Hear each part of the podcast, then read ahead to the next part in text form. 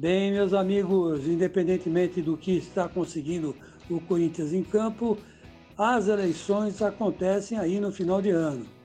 E já vem com uma novidade, né? Deixaram de ser eletrônicas para ser para serem no papel, quer dizer, o cara que vai votar vai votar no papelzinho.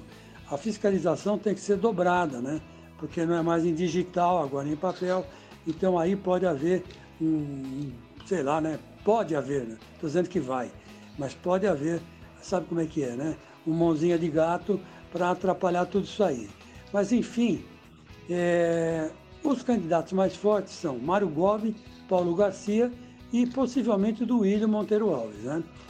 Começar com o Duílio, que sei lá se ele vai aceitar ou não, mas se ele aceitar, talvez ele seja um dos mais expressivos né, dos candidatos que está sendo apontado aí como favorito. Por quê? Porque ele vem de uma é, herança de Adilson Monteiro Alves e Orlando Monteiro Alves.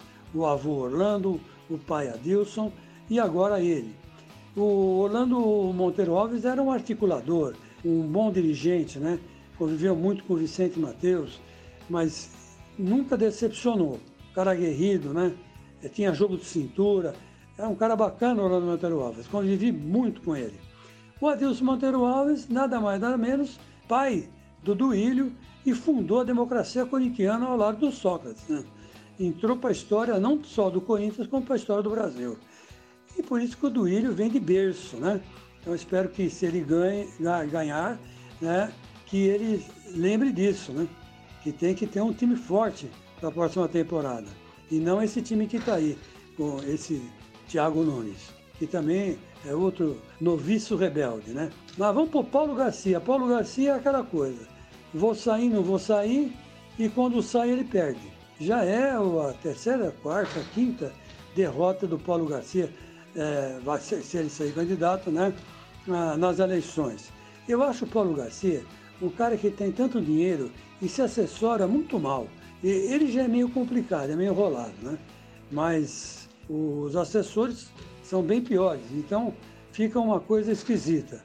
Não acredito que ele ganhe, não, mas enfim, talvez se apoiasse o Duílio Monteiro Alves, ele ganhasse mais. Mas quem vem aí descendo a ladeira e mandando bala, pisando fundo, é o Mário Gobi. Hein? Também é um forte candidato a se eleger presidente do Corinthians.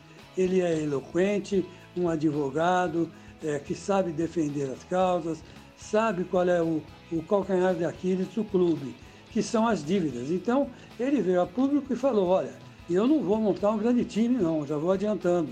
Eu quero, pelo contrário, pagar as dívidas do Corinthians. Então, ele já vem com um plano meio que sinistro, né? Para acabar com, com essa dívida do Corinthians, que cada dia que passa é um que aparece no jornal cobrando um milhão e meio, outro quatro milhões, outro não sei o quê. Poxa vida, eu vou entrar nessa lista também, viu? Tá louco. O Corinthians é uma teta, né? Todo mundo quer mamar na teta. Negócio impressionante. Um monte de vagabundo que vai cobrar o Corinthians. É um negócio impressionante, até raiva. Mas paciência, o André tem que conviver com esses caras, né? Que ele é o atual presidente, ter jogo de cintura para acertar essas dívidas. Senão o clube vai à bancarrota, né? Sem dúvida nenhuma. Bom, a sorte está lançada aí entre eles, né? E vamos esperar que ganhe o melhor. Mas quem é o melhor? É. E tenho dito.